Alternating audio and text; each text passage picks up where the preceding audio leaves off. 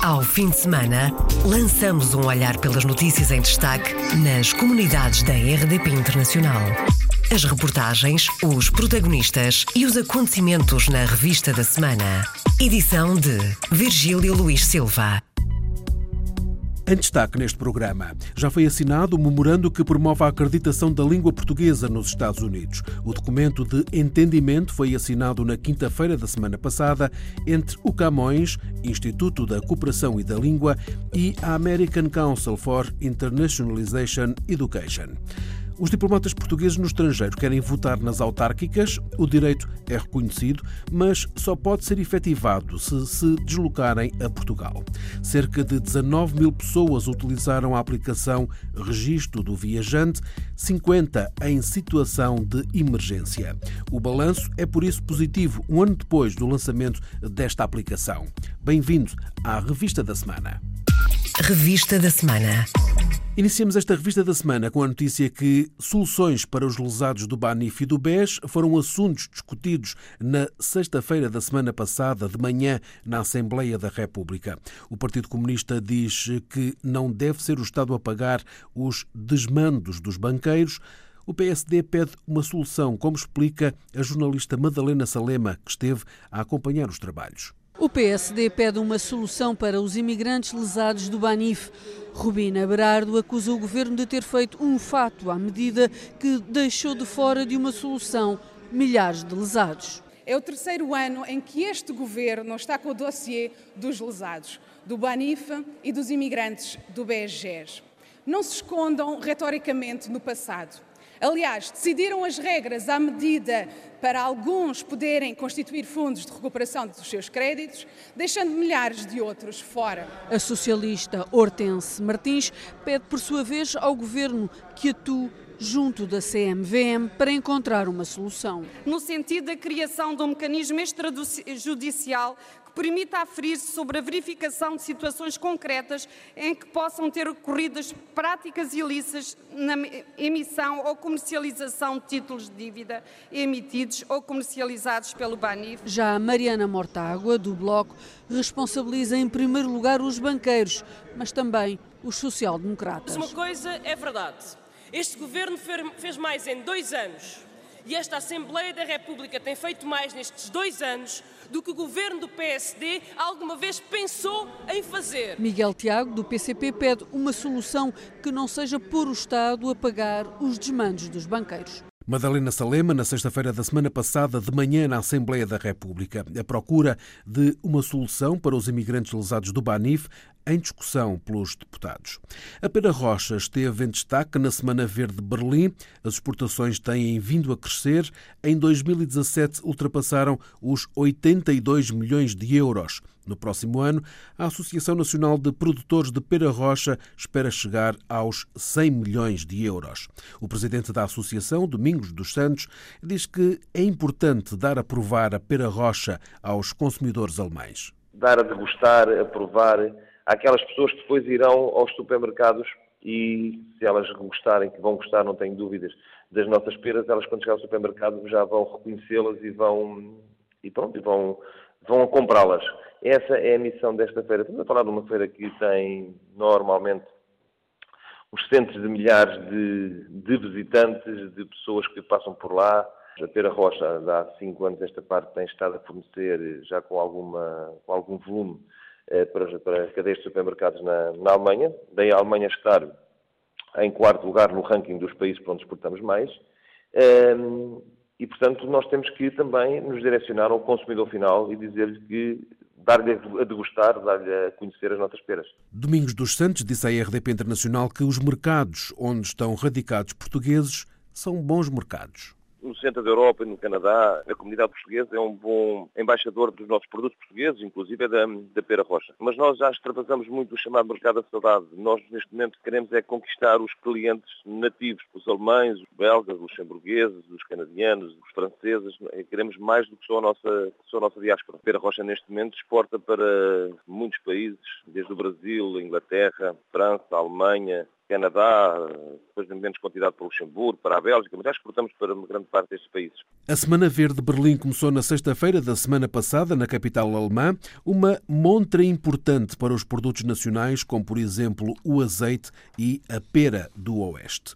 O ministro dos Negócios Estrangeiros, Augusto Santos Silva, voltou a dizer no sábado da semana passada, em Paris, que o governo português está a preparar para junho uma grande ofensiva diplomática, económica e cultural nos Estados Unidos por ocasião do Dia de Portugal de Camões e das comunidades portuguesas. Estamos preparando uma grande ofensiva, no sentido positivo do termo, uma grande ofensiva diplomática, económica e uh, cultural nos Estados Unidos no próximo mês de junho. O próximo 10 de junho será comemorado também junto às comunidades uh, portuguesas na costa leste norte-americana e estamos a preparar um conjunto de iniciativas de natureza económica. Haverá um fórum económico em Nova Iorque com uh, a participação do Primeiro-Ministro, do Sr. Secretário de Estado da Internacionalização, e de muitas empresas eh, portuguesas e também eh, o Primeiro-Ministro aproveitará a ida à costa leste dos Estados Unidos para se deslocar também à Califórnia para eh, contactar também com essa muito vibrante região de inovação Augusto Santos Silva falava na feira Maison e Objet em Paris, onde estiveram mais de 100 empresas portuguesas. O ministro adiantou ainda que entre as iniciativas previstas estão um fórum económico em Nova Iorque, com a participação do primeiro-ministro, do secretário de Estado da Internacionalização e de muitas empresas portuguesas e uma deslocação de António Costa à Califórnia foi pela primeira vez atribuído um financiamento britânico de 380 mil euros a um grupo de médicos e organizações portuguesas e inglesas a que trabalham com a comunidade lusa em Lambeth. Uma iniciativa pioneira e inédita, sublinha Guilherme Rosa, vice-presidente da Câmara em Lambeth e pioneiro e inovador e muito auspicioso. Ou seja, tanto o facto de haver uma parceria em que metade das organizações são britânicas e metade são organizadas e lideradas por portugueses e depois eh, este facto do Guys and St. Thomas Hospital Charity ter apostado na comunidade e, portanto, nesta partnership disponibilizado este, este valor que é considerável e que, de facto, vai dar capacidade para desenvolver, portanto, muitas iniciativas relacionadas com a saúde dos portugueses aqui do Lambert.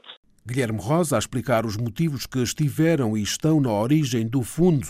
Tudo começa pelo facto de, nos hospitais públicos que servem Lambeth, existir um conjunto de doenças de longa duração que afetam os portugueses. O motivo principal e o que justificou dar este fundo foi o facto deste hospital, o Geisen St. Thomas, ser o hospital que mais serve aqui a comunidade de Lambeth e do Norte Lambert, portanto aqui de Stockholm. Uh, e eles verificaram e identificaram que existe um conjunto de doenças de longa duração que afetam de uma forma única a nossa comunidade, porque têm informação médica desta população. E por causa disso, portanto, preocuparam-se em saber e tentar também intervir como é que se há de combatar, portanto, esta questão, se é motivada por questões culturais ou hábitos alimentares ou a forma como as pessoas vivem aqui. Isso, de facto, foi o despolutar do fundo e será sempre o objetivo principal, portanto, mitigar e atenuar o que eles chamam de long-term conditions. Obviamente também tem aqui uma segunda parte bastante importante que é de criar capacidade na comunidade para desenvolver projetos. Portanto, este projeto quer-se que seja liderado por eh, portugueses e não por britânicos que desenvolvem projetos para a comunidade portuguesa, como tem acontecido até agora,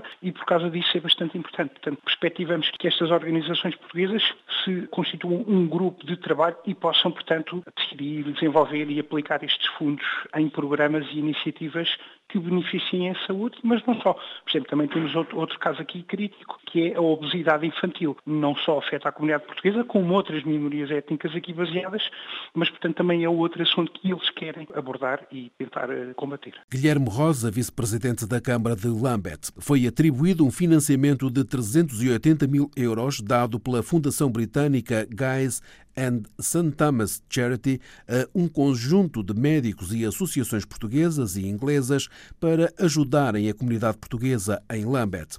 Nesta zona de Londres vivem mais de 30 mil portugueses. Já foi assinado o memorando que promove a acreditação da língua portuguesa nos Estados Unidos. O documento de entendimento foi assinado na quinta-feira da semana passada entre o Camões, Instituto da Cooperação e da Língua, e a American Council for Internationalization Education. João Caixinha, coordenador para o ensino de português nos Estados Unidos, explica a importância deste memorando. O que temos aqui de novo é, portanto, a assinatura deste memorando que foi agora assinado no dia 18 de janeiro pelo Sr. Embaixador Domingos Fezas Vital, em representação do Presidente do Instituto Camões, do Embaixador Luís Faro Ramos, e que permite, ou veio assinalar, ou destacar aqui um trabalho que nós já vemos a, a desenvolver ao longo de um ano com esta entidade, com a American Council, eh, na promoção do português a nível nacional dos Estados Unidos. É evidente que quem vai diretamente beneficiar de, desta acreditação serão os alunos, portanto os portugueses, os americanos, os estudantes, que estão sobretudo no ensino secundário, mais até na fase final, portanto diríamos que num décimo segundo ano, que estão a terminar os seus estudos, e que até aqui o português, digamos, não contava. A partir de agora, como existe este exame oficial, que tem a acreditação também do College Board, que é a entidade máxima nos Estados Unidos que faz a acreditação das línguas através do Advanced Placement, que é um, um programa específico para acesso ao ensino superior. Com esta acreditação, os alunos, é evidente, terão muito mais oportunidades, não só no acesso ao ensino superior, mas também os pais e as famílias sentir-se-ão mais apoiadas, porque realmente o português agora conta para cômputo geral do acesso ao ensino superior. A atribuição de verbas para apoiar alunos que não possam pagar propinas e para a formação de professores estão também previstas, explica João Caixinha o apoio com verbas uh, financeiras para professores e para alunos que se queiram candidatar ao exame e que não possam pagar a propina e para os professores em particular para a formação, porque muitos destes professores que estão a trabalhar nas escolas ensinar português aos alunos precisam também de formação no âmbito específico deste exame, não é? Como preparar o aluno para o exame e, portanto, a própria American Council irá organizar oficinas de formação e workshops que serão apoiados também pelo Instituto Camões. O exame de português a nível nacional nos Estados Unidos vai decorrer no dia 26 de abril e as inscrições que já estão abertas fecham no dia 31 de março. Um exame que será realizado via online. São exames em língua estrangeira, entre as quais está o português, e que vai permitir que muitos alunos do ensino secundário possam realizar este exame a nível nacional nos Estados Unidos. É um exame feito online, portanto, através do computador, com toda a tecnologia que exige este, este, tipo de exame e permitirá, portanto, aos alunos terem créditos no ensino secundário e também acreditação ou créditos para o acesso ao ensino superior. João Caixinha, coordenador para o ensino de português nos Estados Unidos, em declarações à RDP Internacional. Já foi assinado o memorando de entendimento que estabelece a acreditação da língua portuguesa ao nível do ensino secundário e no acesso ao ensino superior em terras norte-americanas. Também nos Estados Unidos, mas em São José da Califórnia, decorreu no sábado da semana passada um encontro de vários que se vão realizar com vista à elaboração de um plano estratégico para os temas que estão no centro da comunidade portuguesa. Planos locais que irão ser levados ao Congresso da Comunidade Portuguesa na Califórnia em abril. Dinis Borges, professor e cônsul honorário de Portugal em Tular, explica os objetivos destas reuniões. O importante é que dentro do nosso movimento associativo as pessoas tenham a oportunidade de ter voz, primeiro, de termos uma reflexão profunda e depois de arregaçarmos as mangas e chegarmos à conclusão de pelo menos meia dúzia de, de projetos que possamos todos em comum abraçar. Projetos a longo e a médio prazo. A médio prazo, estamos a olhar para os próximos cinco anos e depois uh, projetos um bocadinho mais uh, abstratos, digamos assim, uh, para os outros cinco anos. A intenção é, de facto, elaborarmos algo que envolva as várias facetas da comunidade de origem portuguesa na Califórnia.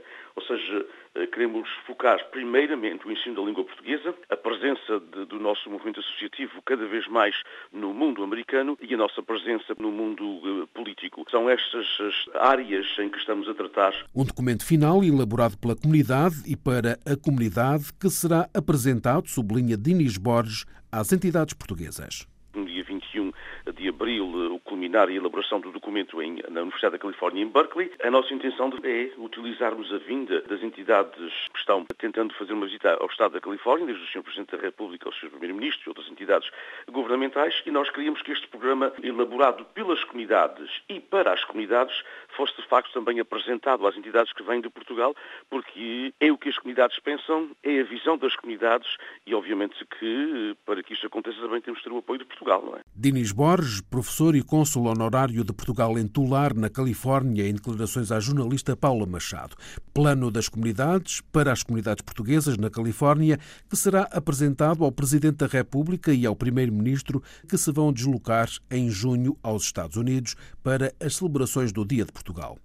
Os diplomatas portugueses no estrangeiro querem votar nas autárquicas. O direito é reconhecido, mas só pode ser efetivado se se deslocarem a Portugal. A questão foi na quinta-feira levada aos deputados da Comissão Parlamentar de Assuntos Constitucionais pelo embaixador João Ramos Pinto, da Associação Sindical dos Diplomatas Portugueses. O nosso interesse era que fosse assegurada essa possibilidade dos diplomatas e suas famílias votarem também nas eleições autárquicas, dada a sua situação muito específica, que são colocados no estrangeiro por períodos longos e têm a sua residência para todos os efeitos em Portugal. Mantém a residência em Portugal, mas depois, nestas eleições autárquicas, os senhores terão de se deslocar às freguesias onde estão inscritos e licenciados para exercerem o seu direito de voto. Exatamente. E isso, como calcula, em alguns casos será possível, em outros casos é totalmente impossível, não é? Quando se pensar em postos como Pequim, ou como Timor, ou como, enfim, postos muito, muito remotos, e, e depois há as condições de serviço, muitas vezes os diplomatas não podem abandonar o seu posto por causa da situação política no país onde estão, que é necessária a sua presença por uma razão ou por outra. Portanto, é, basicamente é isso, é para que esse direito que é reconhecido seja efetivado o direito de exercício de voto dos diplomatas portugueses no estrangeiro, numa altura em que está em curso na Comissão de Assuntos Constitucionais o projeto de revisão das leis eleitorais. O reconhecimento e estatuto das famílias e a falta de recursos humanos e técnicos foram temas em foco no encontro com os deputados da Comissão de Negócios Estrangeiros. Diplomatas estão obrigados à exclusividade de função e os cônjuges estão duplamente, porque o companheiro ou a companheira também estão obrigados a esse estatuto, não é? Pelas circunstâncias se acompanharem o diplomata no estrangeiro. E outras questões como a falta de, de recursos humanos e técnicos que, que se sentem em muitas situações para podermos cumprir as nossas missões. E devo dizer que encontramos da parte das duas comissões e de todos os seus uh, deputados uma grande abertura e uma grande compreensão perante as questões que levamos lá. O embaixador João Ramos Pinto, da Associação Sindical dos Diplomatas Portugueses, em declarações à jornalista Paula Machado, no final de duas audiências, respectivamente nas comissões parlamentares de Assuntos Constitucionais e Negócios Estrangeiros. A proposta do Museu Nacional da Imigração, já aprovada pelo Parlamento, é muito válida, mas devem ser criados vários núcleos em vários locais. Esta é a posição do Ministro da Cultura, o embaixador Luís Felipe Castro Mendes, que defende a descentralização considera a proposta uh, muito válida, destacando uh, que o Museu da Imigração deve existir em vários polos. Isto é, nós temos muitos, muitos, uh, já muitos museus da imigração a nível local. Ora bem, em vez de concentrarmos tudo num grande museu num, numa localidade, vamos descentralizar, vamos pôr vários núcleos, por exemplo, nos Açores, pensamos nos baleeiros, nos, nos portugueses que foram para Terra Nova, que foram para New Bedford. Na Madeira, pensamos naqueles que foram para a África do Sul, Sul ou para o Brasil. Em FAF pensamos nos brasileiros do século XIX, naqueles imigrantes que voltavam do Brasil. Os torna-viagem. Ah, os torna-viagem. Quer dizer, há muitos... A ideia é criar um Museu Nacional da Imigração com vários núcleos, a partir do, do que já existe, a partir do que já existe a nível local e sem esquecer, evidentemente, as regiões autónomas. Dos museus para a língua, Luís Filipe Castro Mendes, Ministro da Cultura, lança o apelo aos pais para que inscrevam os filhos nas aulas de português é fundamental que os portugueses escolham ter os seus filhos nos cursos de português, sob pena de, não havendo justificação, não havendo alunos suficientes, eh, fecharem os, os cursos de português. E se fecham os cursos de português no secundário, pois há menos motivação para os, as cátedras de português que existem no ensino superior. Na ação cultural externa, o Ministro da Cultura destaca como exemplo a exposição sobre Fernando Pessoa, que vai ser inaugurada no dia 6 de fevereiro em Madrid. A inauguração da exposição Fernando Pessoa no Museu Reina Sofia de Madrid. É uma exposição, é uma iniciativa da espanhola, mas é uma iniciativa que tem uma cooperação muito grande do, do lado português. Primeiro porque é, é o Estado português que se encarrega também das uh, manifestações paralelas e dos eventos de lançamento e porque, evidentemente, a contribuição portuguesa eh, foi importante na própria estrutura da exposição. Luís Filipe Castro Mendes foi o último embaixador de Portugal junto da Unesco, a Organização das Nações Unidas para a Educação, Ciência e Cultura. Sublinha a importância da abertura de uma missão portuguesa nesta organização, numa altura que Portugal foi eleito para o Conselho Consultivo com o sucesso da nossa candidatura ao Conselho Executivo da Unesco, as tarefas que se põem à nossa diplomacia face ao trabalho que, que teremos no, no, no, Comitê Executivo da Unesco impõem de facto que se volta a abrir uma missão permanente que, na minha opinião pessoal, nunca deveria ter sido fechada. Então, 2018 vai também ser o ano de Portugal na Unesco. Exatamente, o ano de Portugal na Unesco, o ano em que Portugal assume o papel de membro do Comitê Executivo da Unesco e o ano em que esperamos que as nossas candidaturas ao património património material ou património imaterial eh, conheçam sucesso, ou comecem a conhecer, comecem a ter o caminho do sucesso. Eu estava na Unesco quando o fado foi considerado património da humanidade, eu tive o gosto de acompanhar essa, essa campanha na fase final, é um dos momentos altos também da, da minha carreira. O Ministro da Cultura, Luís Filipe Castro Mendes, foi o convidado do programa Câmara dos Representantes, que pode ouvir na íntegra no podcast da RDP Internacional. Balanço positivo: cerca de 19 mil pessoas utilizaram a aplicação Registro do Viajante, 50 em situações de emergência. Balanço é por isso positivo.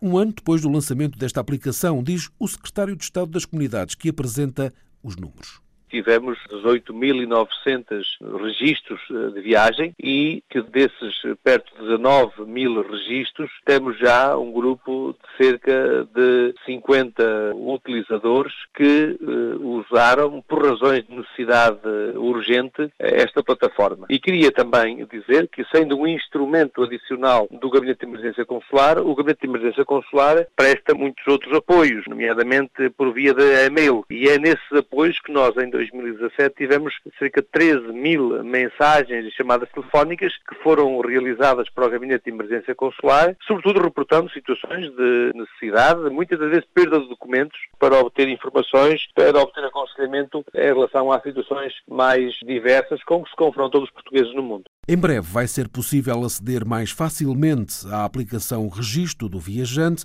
que, como anunciou a RDP Internacional José Luís Carneiro, a aplicação irá estar disponível noutros equipamentos e não só no telemóvel.